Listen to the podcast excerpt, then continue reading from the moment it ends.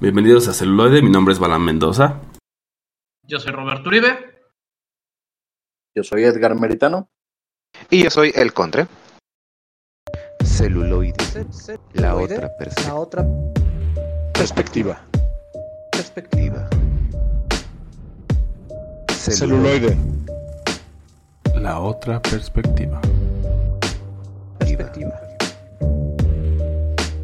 Perspectiva.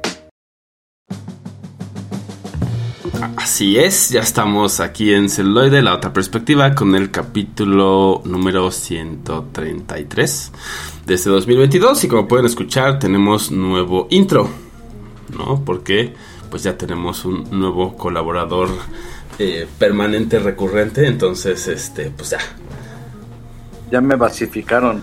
ya, ya tienes tu Ya. código de barras de activo fijo. Ya firmó, ya firmó la sentencia y todavía no lee la letra pequeña. Y ya, ya tengo yo, ya tengo yo de, de, de la oficina y la llave del baño. Exacto, que es lo más importante. ¿Tenemos oficina? ¿Tenemos baño? Esa es la pregunta que habría que hacernos. Ya, fi- finalmente nuestro arrendatario de la de la este, embajada de Latveria ya nos dio papel higiénico. ya. No, eso nunca pasado. Destraza, pero. Pero, hay- pero es papel. pues papel. Y fue, y fue usado para envolver unas tortas. Entonces, pues ya. Es correcto. Porque solamente así se, se forma el carácter, como diría mi nana Feria.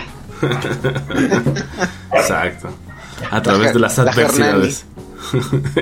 Exacto, Hernani, sí. Sí. Y pues Y, ahora pues, estamos bueno, de, de- este- de luto el chorizo, ¿no? Está como muy este oscuro y negro el chorizo. Porque. Bueno, pues empezamos con, con noticias tristes. Y No, nuestro querido Hagrid murió el día de ayer, me parece. Ayer. o Ayer, 14. este, de un infarto. A la edad de Entonces- 72, ¿no? Si no me equivoco. Sí. Y con esos creo que ya son como tres o cuatro estrellas que participaron en Harry Potter que, que se nos van. Oh, sí. Hombre, e- e- esa, esa saga es la nueva vida negra, ¿eh? la película, la saga prohibida. Pero bueno, ya quedó hecha, entonces mm, no lo sé, ¿no? Maldita cuando no la terminas. Y se ha tardado en llevarse gente, en, en realidad, la verdad. Eh, se, se han llevado a gente por, por edad, por enfermedad y sí, uno, uno de los de los jóvenes actores este sí fue por un accidente. Pero vaya, o sea, son cosas que son vicisitudes de la vida. No es como que algo esté maldito. Así Y es. por otro lado, pues ya tuvimos nuestro final de temporada de, de la abogada Hulka, protectora y defensora de los superhéroes. Así es. Eh, yo creo que ya después le daremos su, su espacio si, si el quórum y la mesa directiva lo, lo aprueba. Podemos Exacto. hablar de, de ello un poquito más, pero también lo personal como que le quisieron jugar al, al Deadpool y no le salió. Acá nuestro, nuestro Saitama este de este programa no, no, no concuerda, ¿no? A él sí le gustó. Mira, yo solamente me, me- me voy a remitir a que dentro de lo que tuvo la serie, dentro de lo que eh, las, las variables que tenía, no hizo mal final, hizo lo que justamente iba a hacer. L- sí me sacó un par de carcajadas. El final es el más controversial de hecho porque si bien nos abre las puertas a un evento que en los cómics fue muy grande, aquí sí es como de no, no, no, no, compa, no vaya por ahí, la está, la está regando en grande. Entonces, este, Hulka fue, fue fiel al principio de- de ser controversial, de principio a fin, eh, de mala manera, pero pues, digo, yo creo que ya a esas alturas sabemos qué es lo que nos va a dar Marvel Disney. Ya yo creo que pedirle más, pedirle otro, otro Infinity War, ya, ya es como que es, es estirar mucho la liga. Pero pues, pues para allá va y ahora sí que su, su chamba es entretener. Y, y mientras tenga el 60-70% de la audiencia diciendo sí me entretuvo, ya. Para ellos son números verdes. Pues sí. Y aparte el tema Infinity Wars o algo similar, yo creo que lo están cocinando y no va a ser hasta dentro de unos, diría, 10 Ah, años, 8 o 10 para- años. Entonces, Como por lo menos dos o tres, ¿eh? El, el- o sea, tal vez sea Secret Wars, ¿no? Tal vez vaya por La, ahí. la- la última, Eh, la última gran bocanada que va a tener este año, sin duda, me atrevo a, a especular, es Wakanda Forever. En tanto guion y, eh, y más que nada la historia, sí pinta para hacer eh, como que lo que dices, ah, mira, me sacas, me das cuatro pedradas, pero me das una bocanada de aire, pues ya digo, con Marvel este es un, un 6 que te sabe a 10. Infinity War y, y, y Endgame eh, sí son la capilla sixtina, ¿no? De, de, de ellos, ¿no? O sea, sí es...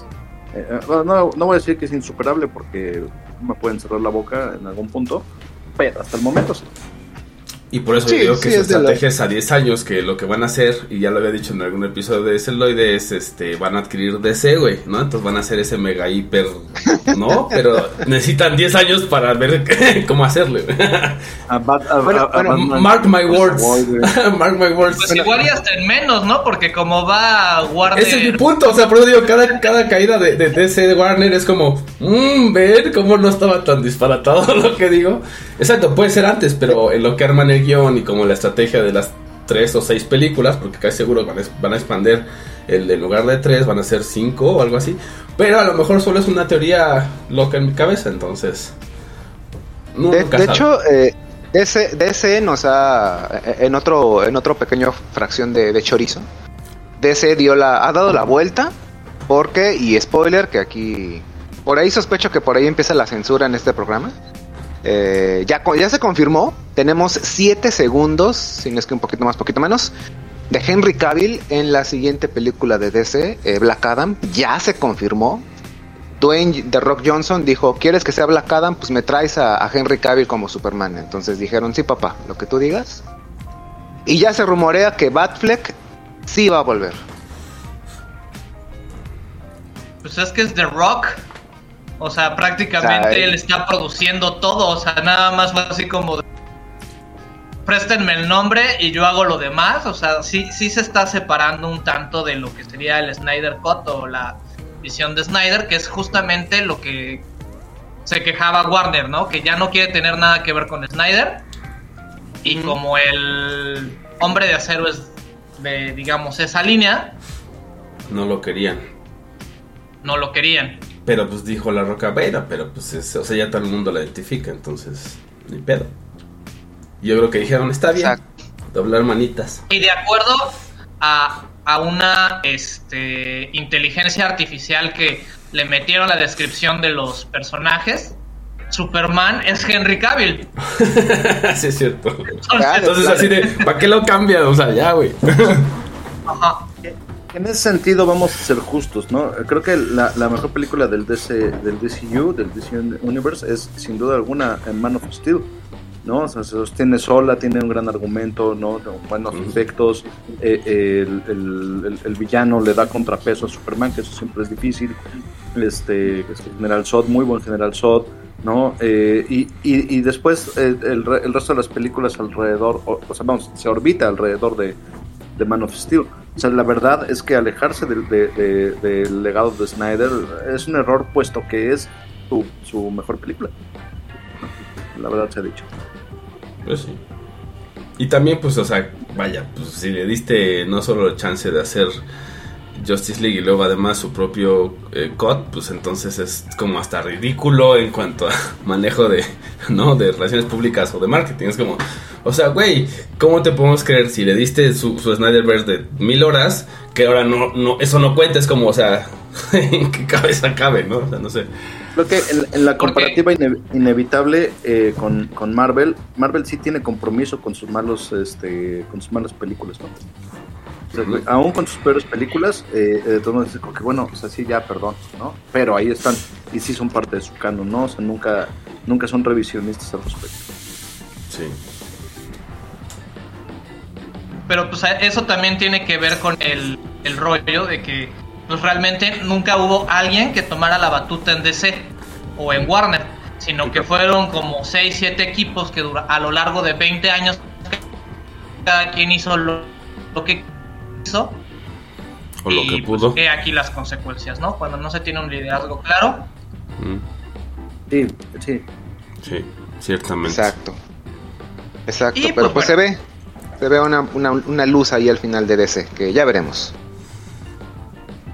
Por otro lado, y para los amantes del anime, que no tiene mucho que ver en e- en el, cine, pero por un- otro lado sí, porque pues va a salir la nueva película de Bleach. ¿Y qué ha pasado con esta serie de Bleach?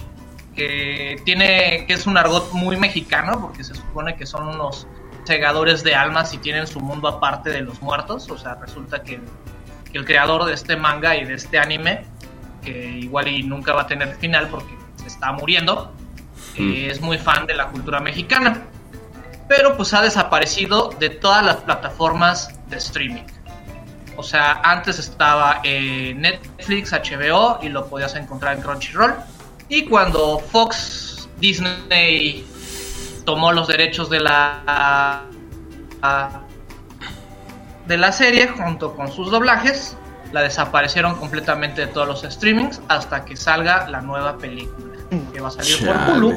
Este se supone que a finales de este mes. Qué hay que comprar Blu-rays, muchachos. Sí, yo también ya es algo que me he dado cuenta y por lo menos mencionado, ¿no? O sea, de repente compras películas en Prime o donde quieras, pero si en una de esas te dicen, no, ya no está disponible o ya no, pues fue. Entonces no es una compra, es una renta extendida, nada más. Y el DVD o el Blu-ray, pues ese sí lo tienes tú y tantas veces como lo necesites, quieras, ahí va a estar, ¿no? Ver, ven a quitármelo. Exacto, exacto. ¿Quién sabe? En el año 2030 de repente así, ¿no? Disney recolectando los Blu-ray. Porque necesitas una licencia especial, güey. ¿Qué sé yo? ven, ven y quítamelo. Ven y quítamelo. Que le, que le lance un pulso electro- electroma- electromagnético, dice. Exacto. O algo así. Pero no afecta a co- cosas. eh, eh, cosas El como disco no, discos. pero a todos tus aparatos donde lo reproduces, Ajá, sí, güey. Entonces, Sí. Así, ahora, ahora reproduce tu disquito a ver si sirve. Quién sabe, o sea, no, no, no lo veo tan, este... tan alejado de la realidad. Pues en un, futuro distópico donde Sí. las empresas han tomado el control.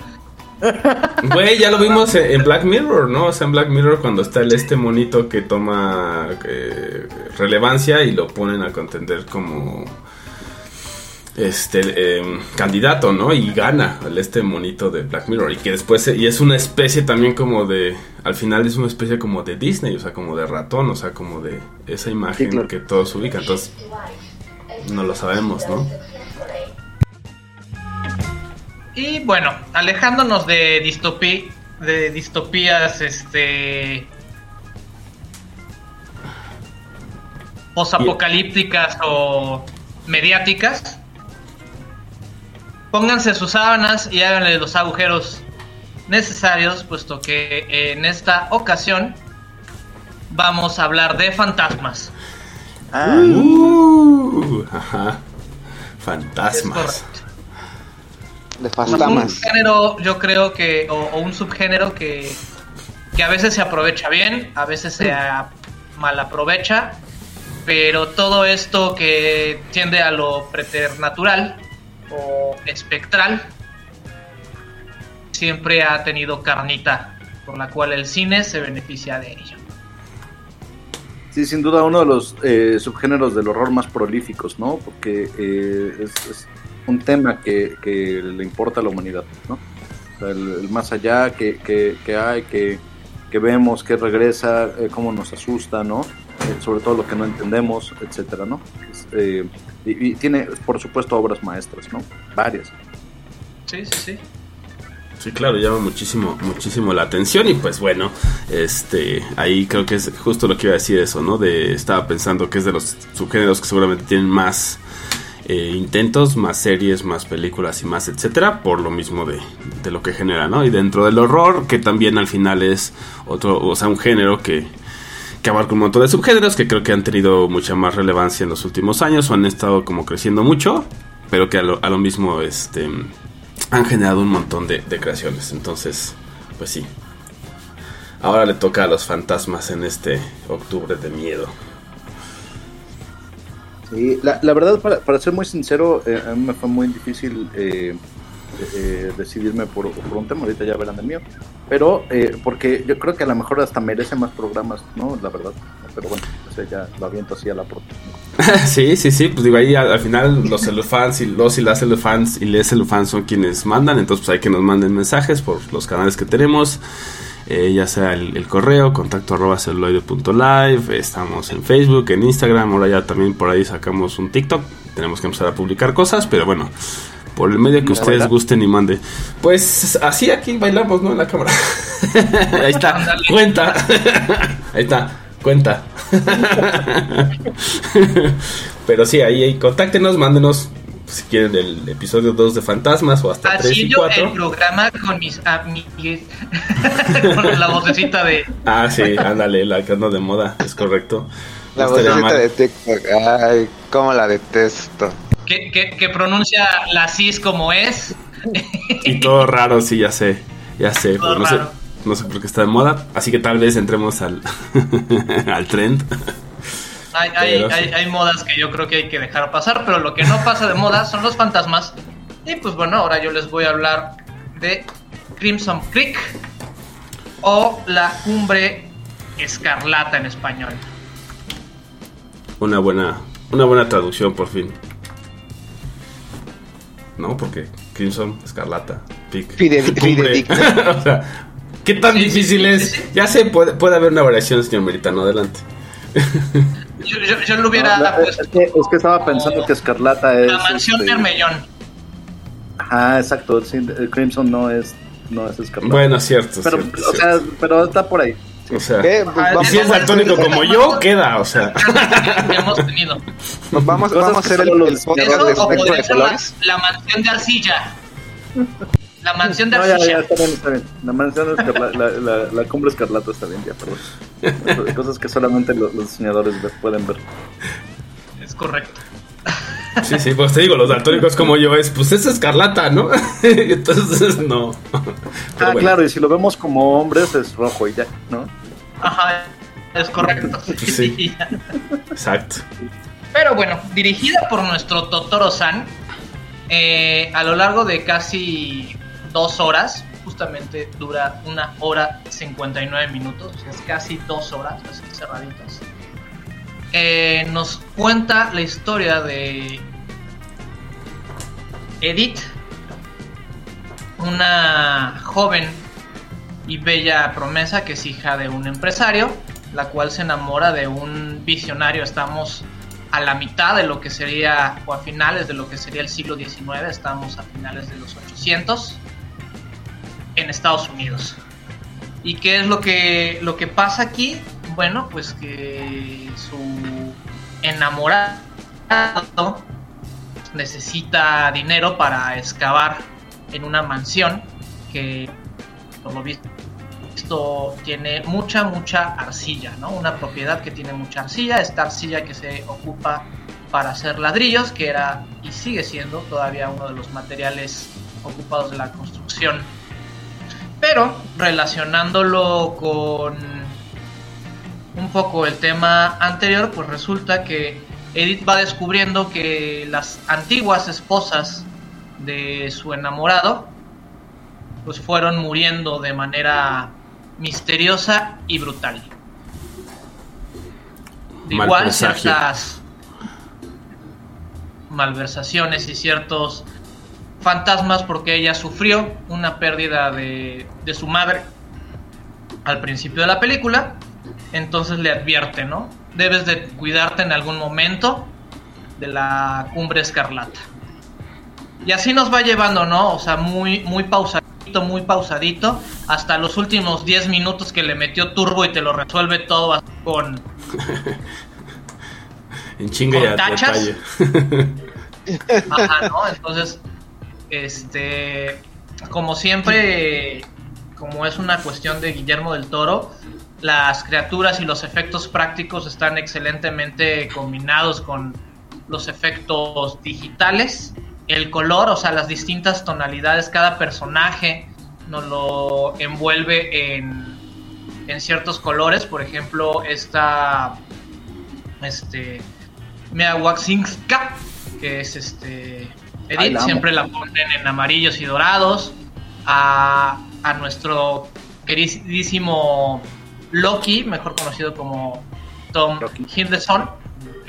Eh, a él siempre lo ponen con tonos azules y negros, ¿no? A su hermana, que ahí hay cierto guiño al Castillo de la Pureza, ¿no? Por si no la han visto, véanla, es una de las mejores películas mexicanas, que era lo que comentaba fuera de del aire, lo que se parece Jessica Christine con el pelo negro a Eva Green.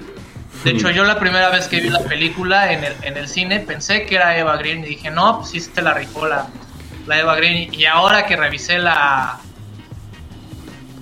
La ficha. la ficha, resulta que no está Eva Green, pero en mi corazón. siempre Ahí está, estar. siempre estará. Ese va green. Siempre está Eva Green en nuestros corazones. ¿no? Es Cierto, correcto. cierto, cierto. Aunque sea Jessica Chastain.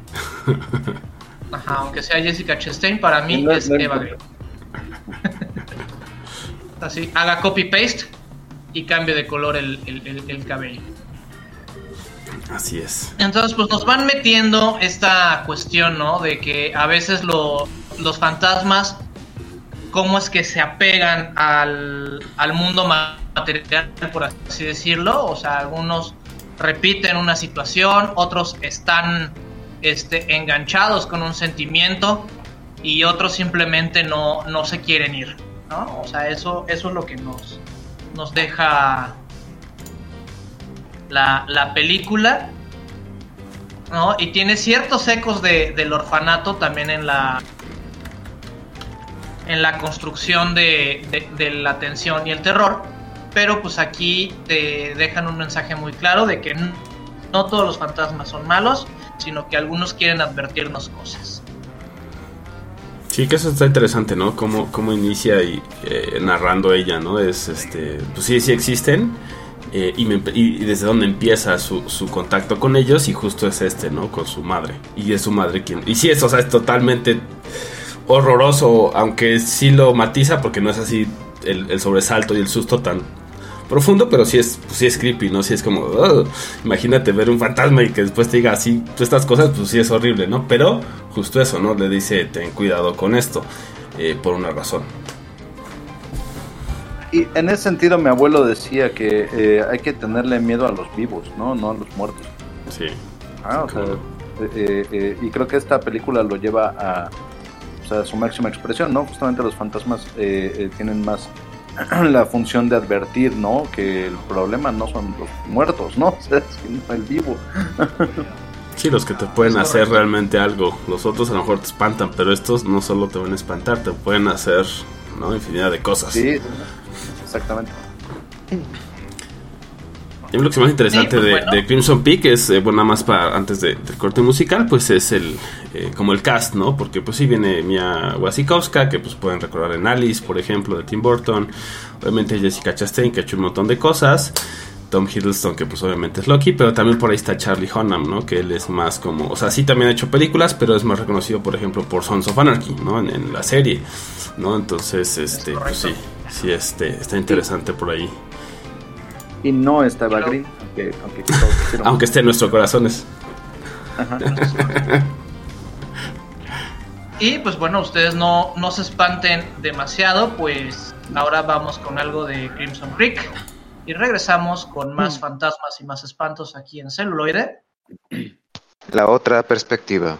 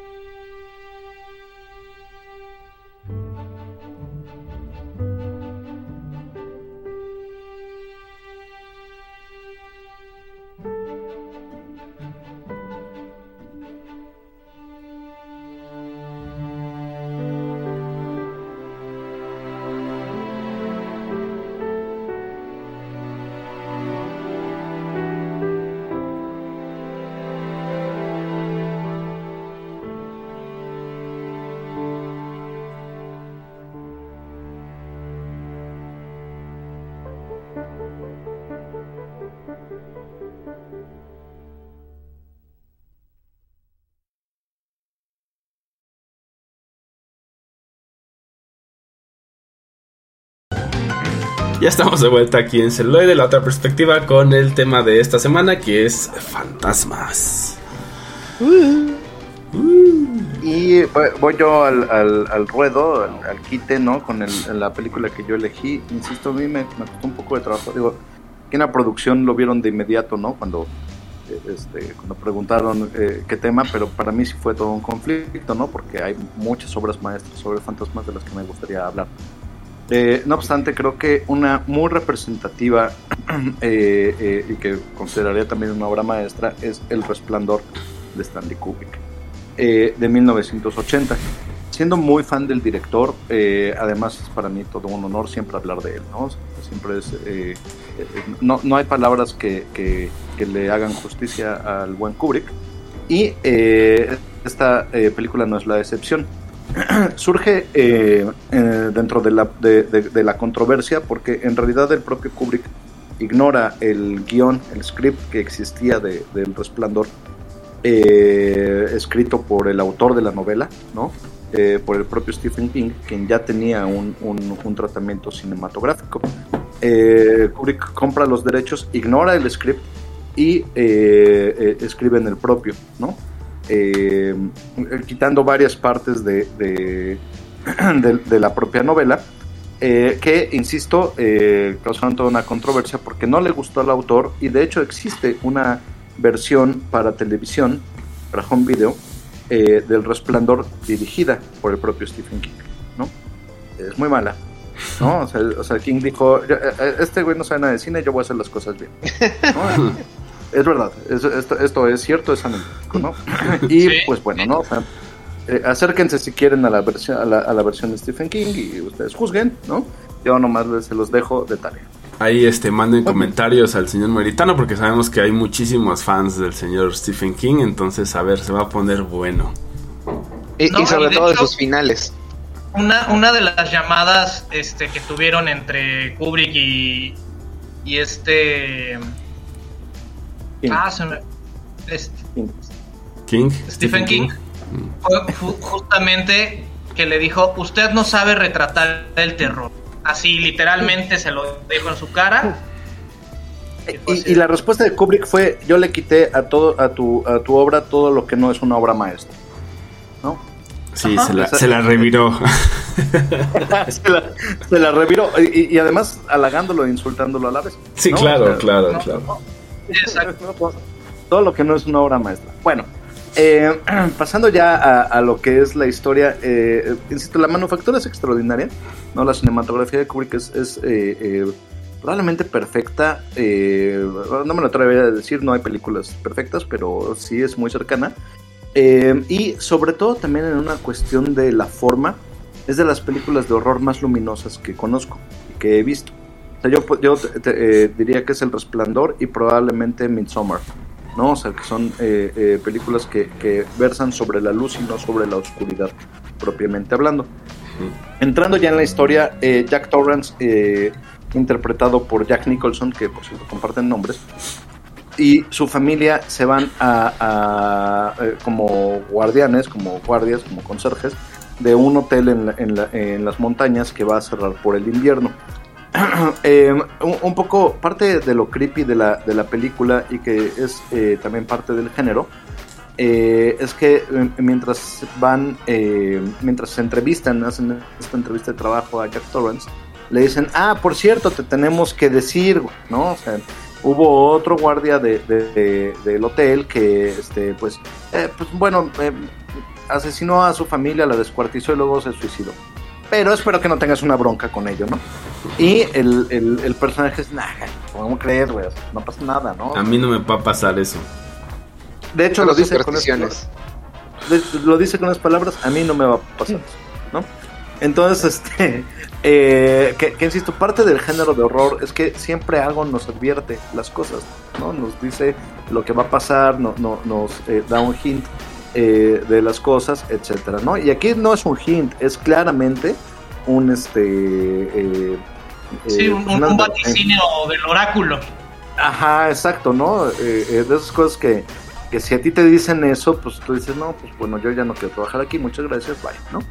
Ah, el personaje se, de- se debate, eh, eh, eh, es un escritor fracasado y se debate con el alcoholismo, ¿no?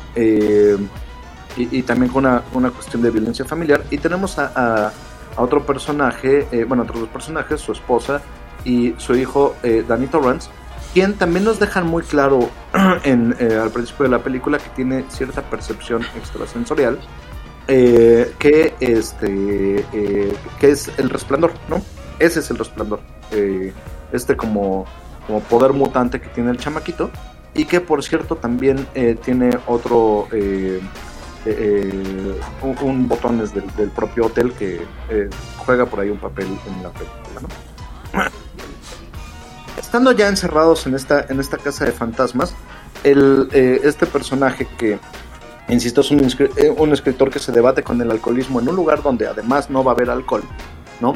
Y donde están encerrados por el invierno, comienza a tener alucinaciones que de entrada no sabemos si es parte de su síndrome de abstinencia, ¿no? Eh, Sí, porque lleva cinco bien. meses, cinco meses sobrio, o sea, tampoco es que tenga toda, Exacto. o sea, tres años, cinco años, sino es reciente.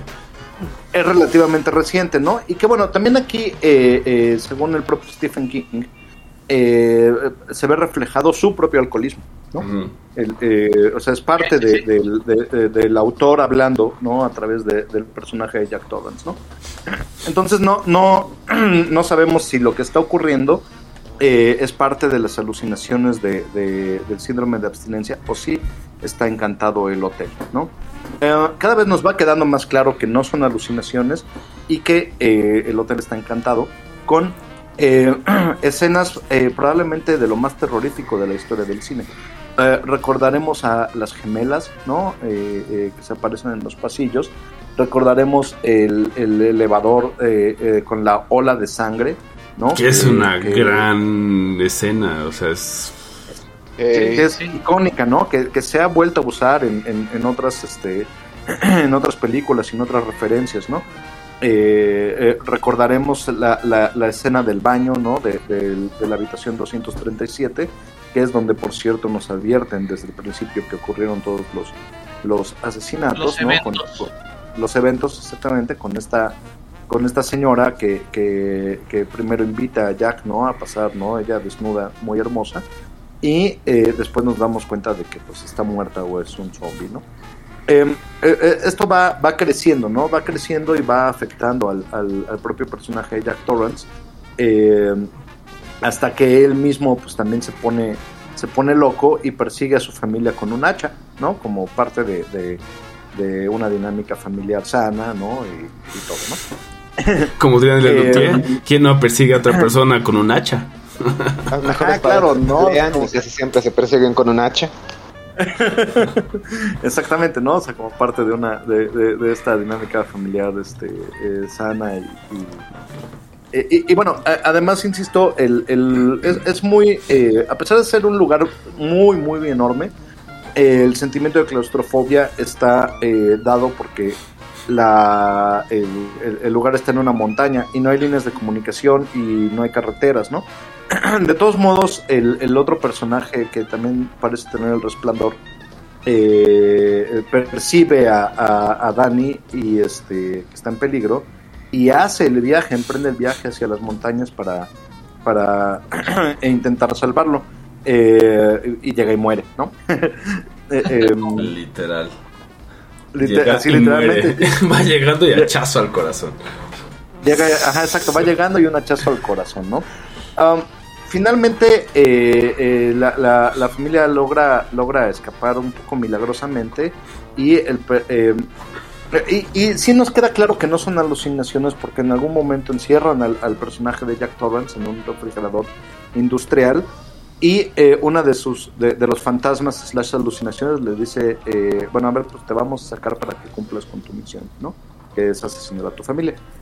Y lo liberan no entonces no- nos queda muy claro que estos fantasmas no son alucin- alucinaciones y sí pueden afectar la, la, realidad real. no o sea sí, puede- sí, sí- sí tienen una consecuencia física en la, en, en la realidad no eh, bueno, tenemos escenas icónicas como, como el propio Jack eh, abriendo un- la puerta del baño a hachazos, ¿no? Y, y- Que, y que esa escena, esa secuencia, o sea, digo, la volví a ver justo para hacer el programa y, sigue siendo impactante, o sea, sigue siendo brutal, sigue siendo muy buena.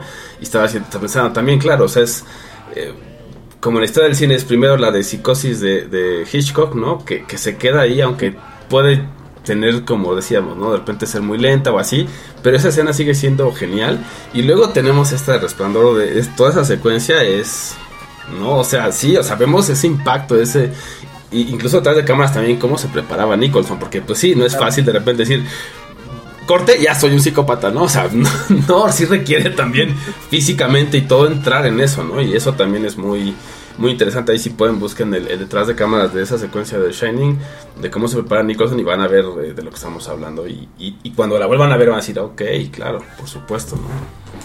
Incluso la, la, la propia eh, escena de, de los hachazos a la puerta tiene un ligero movimiento de cámara, ¿no? Que, que sigue al hacha y responde al movimiento del hacha, ¿no? O sea, el hacha se queda trabado un poco en la puerta, eh, se, se- le cuesta trabajo quitarla a Jack Nicholson y la cámara pareciera responder a este mismo esfuerzo. Es muy interesante, ¿no? Cinematográficamente hablando.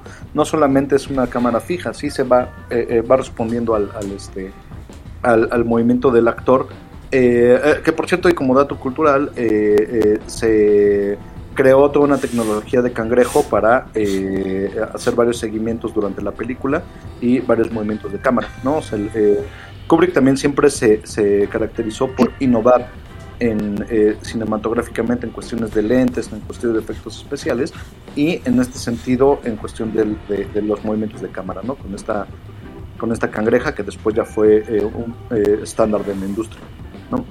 Eh, y que permite, por cierto, este, este movimiento específico, ¿no? Sí, que, no- le da no todo era el impacto, porque también sientes entre el movimiento y ves Ajá. el impacto en la, en la puerta y escuchas. Esos tres elementos hacen que... Y luego te hace Sí, el que corte sea a ver lo que está pasando del otro lado, ¿no? Como tú, como si fueras la esposa de no inventes, ya rompió la puerta, ¿no? Y, o sea, sí, ¿no? Ajá, Y la- ahora- este, Y eh, eh, y en una... Sí, sí, por favor, por favor.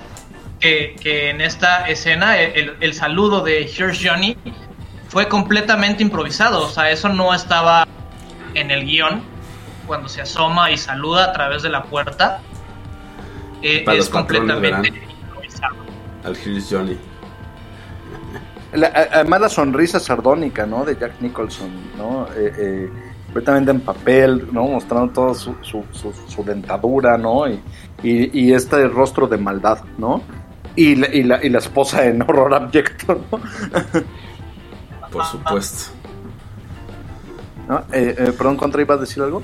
Sí, sí, este, nada más una, una pequeña mención, este, que nada tiene que ver con The Shining, pero el doctor Uribe y yo tenemos ahí una compaginación eh, extrasensorial, porque exactamente la misma curiosidad que dijo yo la iba a decir en ese preciso instante, hablando de la, de la improvisación de, de, Son de Nicholson. sincronicidades. Exactamente, ese, ese saludito de Here's Johnny. Que, que por ahí también expandiendo un poco la, la, este, la curiosidad, también me parece que ahí su esposa sí.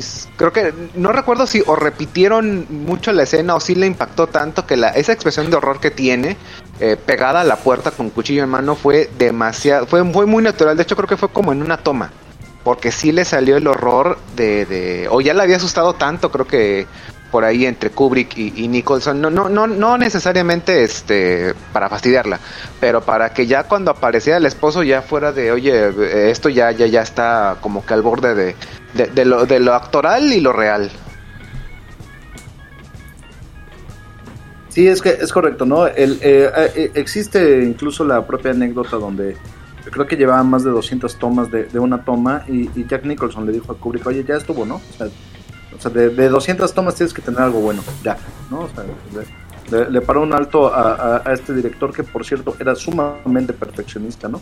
Eh, o sea, sí, eh, tenía, todo tenía que salir como él ten- tenía que, que- decirlo. Incluso, eh, eh, vamos, ¿no? O sea, es, es parte de la historia del cine que él formó su propia productora para eso mismo, ¿no? Para que nadie le dijera qué hacer, ¿no?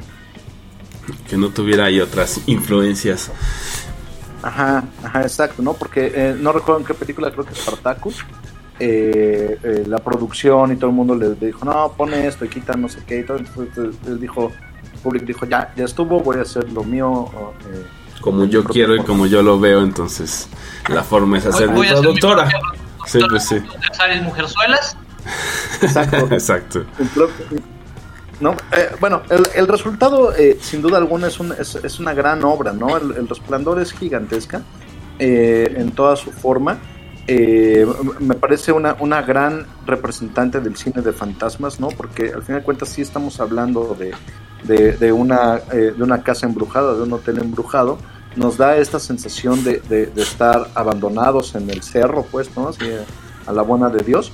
Eh, y, eh, y, y a pesar de que el, el- el lugar es, mu- es, es muy enorme, sí es sumamente opresiva, ¿no? O sea, sí se siente. eh, yo recuerdo haberla visto, eh, eh, haberla visto incluso de niño, ¿no? Como de unos 10 años o algo así. Sí. Y sentir esa presión en el pecho, ¿no? De, de, de, de la- esta cinematografía eh, muy densa de la propia película.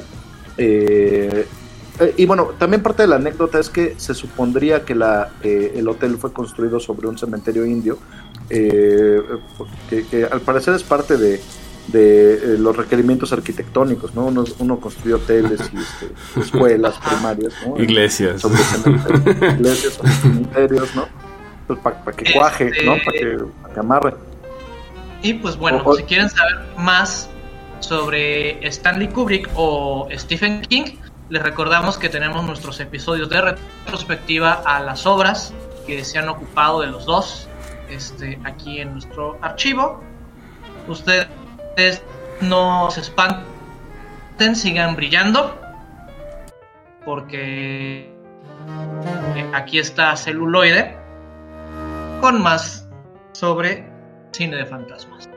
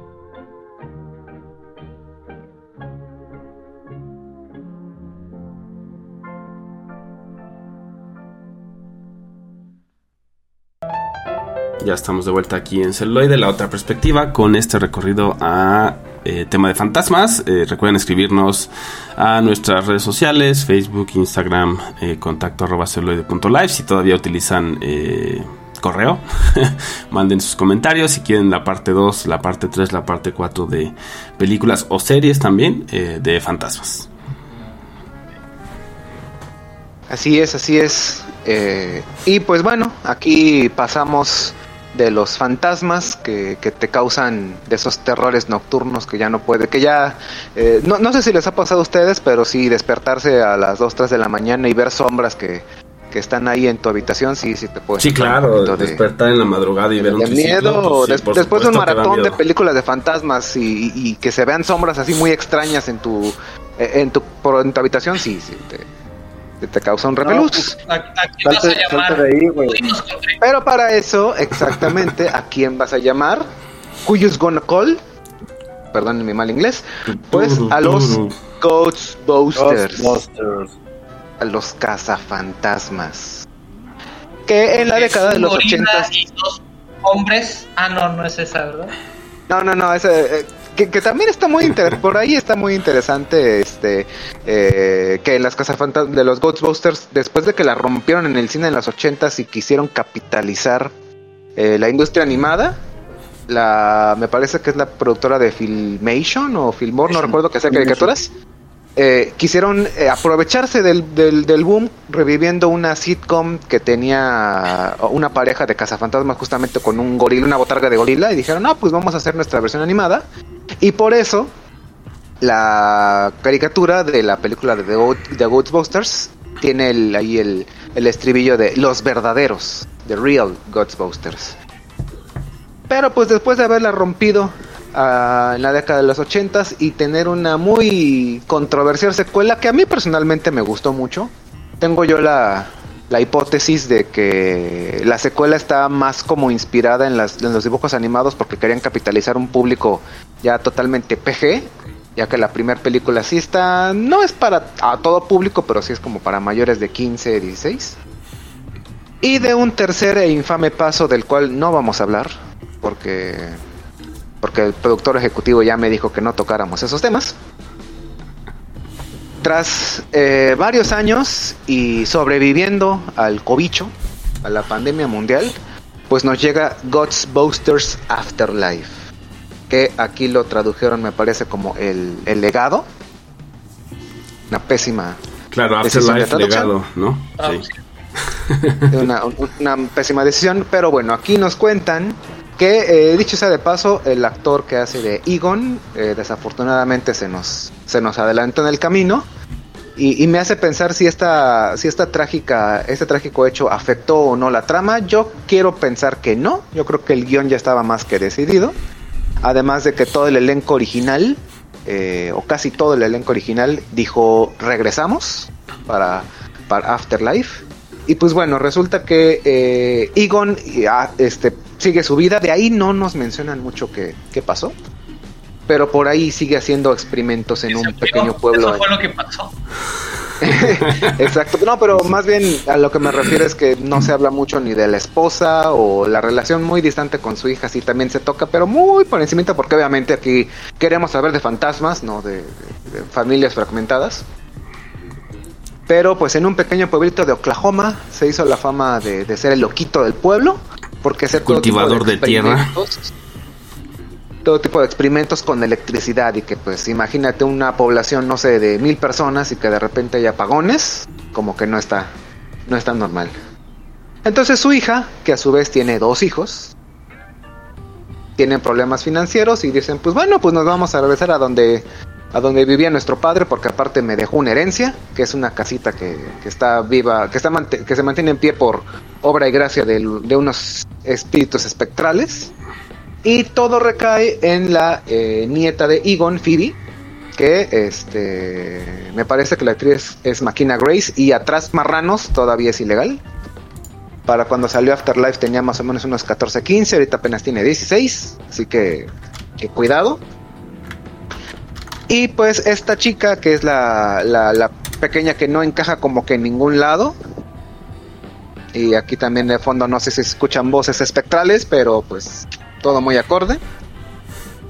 Tenemos eh, como ella va encontrando de a poco varias de las cosillas que dejó ahí su, su abuelo. Tenemos un vistazo muy temprano también al Lecto 1, que está prácticamente ya deshecho, aunque el hermano mayor de Phoebe lo puede lo puede volver a, hasta a echar a andar y pues ese ya tengo auto gratis.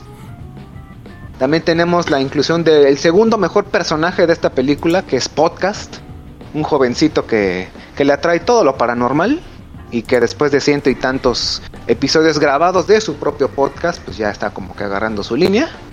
Y Después Paul del Rudd, episodio que 46. Ya, Encuentra su propia voz. Y pues ya Paul Rudd, que, que- que simplemente le decimos ve y actúa, y es Paul Rudd y es un verdadero tesoro nacional. Que es el maestro geólogo de la clase de Phoebe, y que pues aparentemente en ese pueblo sí hay como una actividad eh, eh, geográfica muy, muy, muy extraña, pero pues no pasa. No pasa de que unos jóvenes que, que, trabajan en un en una hamburguesería local, pues descubren unas ruinas que siempre si, si, si hay espectros tiene que haber algo muy muy ancestral. Porque, para sorpresa de, de absolutamente todos, al menos a mí sí me sorprendió, Gozer, el antagonista de la original Ghostbusters, aparentemente va a regresar. Y ese es el, el hilo conductor que llevó a Egon a aislarse, porque él les dijo a todos, es que Gozer va a volver y todos, no, no es cierto, güey, ya, ya se acabó. Se- Oye, se- pero ¿y si sí? No, se no convierte a en, el, en el loquito, ¿no? O sea, en el este que está con el letrero de, de End is Night, ¿no? O sea, el fin está cerca. Entonces, por eso ni sus propios Exacto. amigos, ni su familia, todo el mundo es como, no, ya se piró completamente. Sí, no, o sea, E- Egon les estaba grite y grite. Este, va- este es el plot de la secuela. Ya, güey, ya acabó. Ya, ya nos, ya nos vamos a sacar más. La, la franquicia ya está ahí, tío. Eh, eh, hay, que, hay que precisar que se tiene que decir completo Gozer el goceriano, Gozer el viajero, Gozer el destructor. Así es. Y pues tras una, una serie de comunicaciones que podemos suponer que, que hace Egon tanto con su con Phoebe como con su hija, pues se van desenvolviendo, se van desenvolviendo todo, todo tipo de, de eventos sobrenaturales. El Mr. Stay Puft reaparece en un Walmart en versión chibi. Que no nos hagamos, todos queremos un, un Mr. Stay Pop de tamaño pulgar, de una, de una pulgada, pero, pero que ¿De no haga llavero? destrozos. Sí. Y pues Phoebe tiene que como que medio a reunir al, al elenco original. Llama a Rey, que es el aparentemente el único que medio le podía contestar a Egon. Pero pues le dice, mija, este, no vaya por ahí. Tu abuelito no, no andaba bien. Como, como que quedó medio mal de- de- después de nuestras aventuras. Agarró el Lecto 1, agarró todos nuestros equipos de mo- mochilas de protones y pues huyó. Como que, ¿qué le pasa si todo era de todos? Eh, Peter volvió a la universidad y el último cazafantasmas, que siempre se me olvida su nombre, Ernie. es el que se volvió exitoso. Eh, empresario, Winston no sé, Winston, Mm. no sé en qué, no recuerdo en qué. Para pues al final ver que el experimento de que Egon hacía en su en su granja era realmente una atrapafantasmas tamaño industrial y que efectivamente Gozer vuelve, aquí toma posesión de del cuerpo de Paul Rudd y de la mamá de Phoebe para más o menos revivir como que el plot final de, de Ghostbusters 1. Se reúne todo el elenco, reparan las mochilas de protones, aparecen los originales y pues entre todos finalmente ya le dan una última atrapada al antagonista para, y no me están viendo pero me pongo de pie, hacer una versión en CGI fantasmagórica de Egon, que no sé ustedes pero a mí sí me sacó una lagrimita de Sí, macho. No, pues. Porque aquí, aquí nuevamente, nuevamente teorizo, no sé si esto venía ya en el guion, no sé si de ahí se agarraron, pero me parece, a comparación de otras de otros proyectos que quieren hacer en, hologramas de, de personas ya fallecidas, un digno homenaje al actor, al personaje y más que nada a la franquicia. Después de ese terrible derrapón que tuvo en su, entre comillas, tercera entrega, de la cual no vamos a hablar, porque ya me dijeron que no se puede. No vale la pena. Pero lo que sí vale destacar como una recomendación dentro de las no recomendaciones es que existe una película de fan de fanáticos de, por fans y para fans que el doctor Mendoza de hecho descargó de manera semi-legal por allá del año 2008 que era una secuela obviamente no oficial de Ghostbusters 2 y que agarraba ciertas ciertos este eh, puntos del canon original. No recuerdo bien el nombre, ahí el señor Mendoza si, si escarba en sus recuerdos, pero no parecía tan mala, salió directamente a, a, lo que sería actualmente el, el, VHS o el streaming, pero completamente de, de, de, bajo presupuesto, aunque se veía cierto los poquitos 2-3 minutos que vi de ella, se veía como que al menos sí se hizo con respeto al fandom original. Tendré que buscar en mis archivos porque no me acuerdo. Entonces, sí, eh, fue, fue, tendré que echarme un clavado. como- 2018, dices. Destacar 2008. de esta película que creo que tiene éxito en donde otras fracasan en el sentido de cómo metemos al elenco original y revivimos la franquicia para atraer nuevos nue- nueva nueva audiencia. Audiencia. Y pasar la Sí, batuta, sin duda. Ajá. Y creo que la decisión del cast de, de- de la chavita es, es muy inteligente porque es, es, es encantadora, ¿no? Y es, sí, sí es eh, eh, estructuralmente, eh, eh, facialmente, pues, muy Similar. parecida al- a, a- a Egon Spengler, ¿no? O sea, sí, sí hay una, una, una relación ahí de- donde fenotípica, pues, ¿no? Sí, claro. Sí, Exacto. además también del otro lado, pues obviamente poner a, al- a otro actor eh, juvenil que pues está, eh, es muy fácil identificable, ¿no? Por todo el tema de Stranger Things. Entonces, claro, tienen buena química, entonces como que de ahí ya nada más es a ver cómo empezar a sumar este eh, un poco más de, de personajes al equipo y es el pasar la batuta, ¿no? Y que no se siente tan, tan for- no se siente forzado, tiene como cierto encanto, ¿no? Como dices, y, y, el, y, el- y también el cierre dramático, el cierre también, digamos, del resto de las historias, ¿no? Y sí, te estamos Exacto. hablando a ti, Jurassic Park Dominion. ¿Por qué? ¿Por qué lo arruinan? Exacto, exacto. Y no, no olvidemos, no se pierdan por favor la escena post créditos. Por si ahí por ahí alguien pensaba cómo es que Peter Beckman hacía sus experimentos, pues ahí está la respuesta, como 30 años después. Spoiler, las tarjetas están marcadas. Pues vaya, por lo menos algo que a mí ya me deja respirar, me deja dormir tranquilo, porque es que cómo le hacías, si se supone que él era el escéptico del grupo y no. Siempre hay una explicación. Además, siempre, siempre es este agradable ver a Bill Murray, ¿no? En, en- Sí, sí, sí. Sí. en, en el cine, a- a- aún con, con Garfield, ¿no? Quien él mismo ha dicho que, que es de la única que se arrepiente. Híjole, híjole, doctor, no, no estire tanto la liga. Ese es para Royal Rumble, eh, para Battle Cage, para Cage Match, perdón. Exactamente. Citando al, al, al- al propio Bill Murray en, en eh, eh, Zombieland, ¿no? Eh, eh, su único arrepentimiento es probablemente eh, Garfield, ¿no? Eh, pero bueno, in- in- insisto, ¿no? El- el, eh, que retomen al, al cast original, que regrese eh, gloriosamente además, ¿no? Una escena muy grande, ¿no?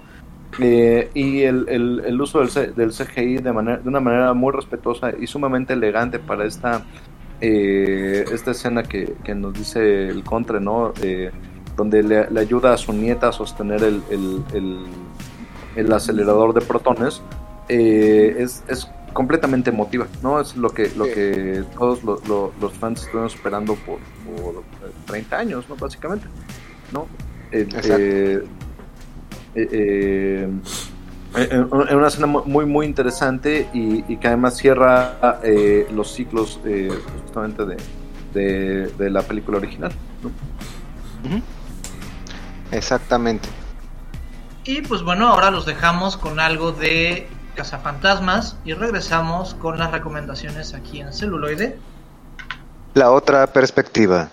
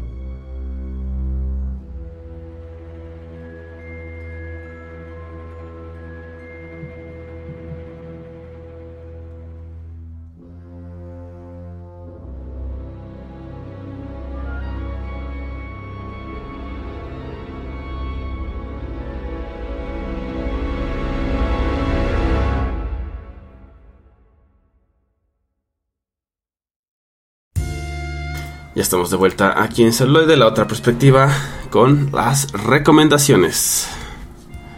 ¿Quién pide partir primero? Y bueno, de, de mi parte, si es- están en este en esta búsqueda de lo que hay más allá del más acá, yo les recomiendo la de Deadliners, no la del 2009, sino la del 90. Váyanse a la noventera, que esa, esa es la buena. ¿No? Porque justamente un, un grupo de científicos o estudiantes de medicina quieren ver qué hay más allá de, del otro lado y para eso empiezan a hacer experimentos donde se ponen en coma o paros inducidos. Justamente conocida como en los médicos se les llama cuando ya no tienes pulsaciones, está deadline, o sea, cuando sale el, La, línea de muerte. completamente horizontal sin el beep. Entonces, también tiene que ver con fantasmas, excelente suspenso. Recuerden, no la del 2009, sino la noventera. Así es. Pues bueno, entonces yo de mi parte les recomiendo A Ghost Story de 2017 con Casey Affleck eh, y Rooney Mara, ¿no? De este, esta historia donde pues ahí nos hablan acerca del tiempo, del romance, del ser humano y pues bueno, como es eh, eh, visto desde de la perspectiva de, un fantasma, entonces es bastante, bastante interesante, bastante bien hecha, entonces de dos- 2017 a Ghost Story. Ah, yo por mi parte quisiera eh, recomendarles justamente la, la secuela del Resplandor, Doctor Sleep, que hablamos un poquito detrás de, fuera de micrófonos de, de ella, eh, que me parece una eh, secuela muy digna, muy relevante. Eh, también discutíamos un poquito sobre, tal vez no es tanto cine de horror, sino eh, le pertenezca a otro género o las huellas del horror están un poco más veladas, pero de todos modos es una gran película, eh, chequen. Así es, y porque los celufans, no sé si lo pidieron porque no, no ha habido nada al respecto, pero regresa esa bonita sección del People's Power. Recuerden, la animación siempre también está presente, pero esta es animación más occidental. Por allá de la década de los mediados de los 80 salió esa bonita, todavía en- ese último auge de Scooby-Doo, salió la serie de Los Trece Fantasmas, donde eh, hago mención nada más de que Vincent Price da voz a este personaje Vincent Van Gogh y que por ahí si la recuerdan verán que solo tiene tres episodios pero solo capturaron a 12 fantasmas. Pues más de 30 años después nos llega la película El treceavo fantasma de Scooby-Doo, la cual está disponible ya en streaming si quieren verla. Una digna secuela para una de las pocas series de Scooby-Doo que realmente tenían eh, secuencia. Era un capítulote enorme, a veces unos mejores que otros. Pero aquí si le dan cierre, toman parte de lo que fue la serie, nuevas tendencias que tienen, no, no progres, pero vaya, es, es como que un digno recordatorio de mira, si algo te gustó y quedó en stand-by, no te preocupes, 30 años después le van a sacar una película para darle un digno cierre. Wow, no, hacía mucho que no, no recordaba siquiera esa serie. Sí, sí, sí, muy buena, muy buena, muy divertida y vayan HBO Max, ya sabes. Ahí está el treceavo fantasma de Scooby-Doo. HBO patrocinanos. HBO, patrocínanos. Si todavía tienes dinero.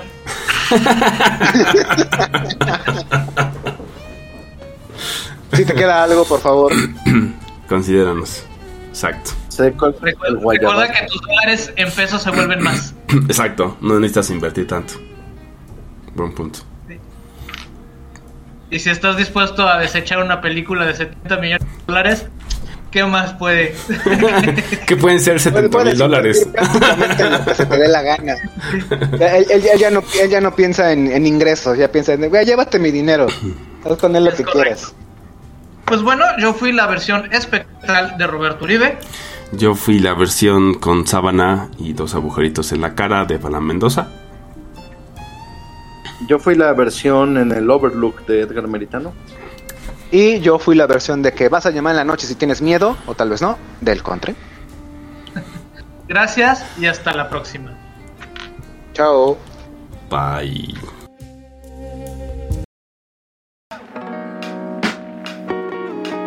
Celuloide. celuloide. La Perspectiva. He visto cosas que ustedes no creerían. Say hello Pasta de chorizo. to my little friend. Never give up. Never surrender. La otra perspectiva. Perspectiva. La perspectiva. Todos esos momentos se perderán como lágrimas en la lluvia. Vamos con la maciza.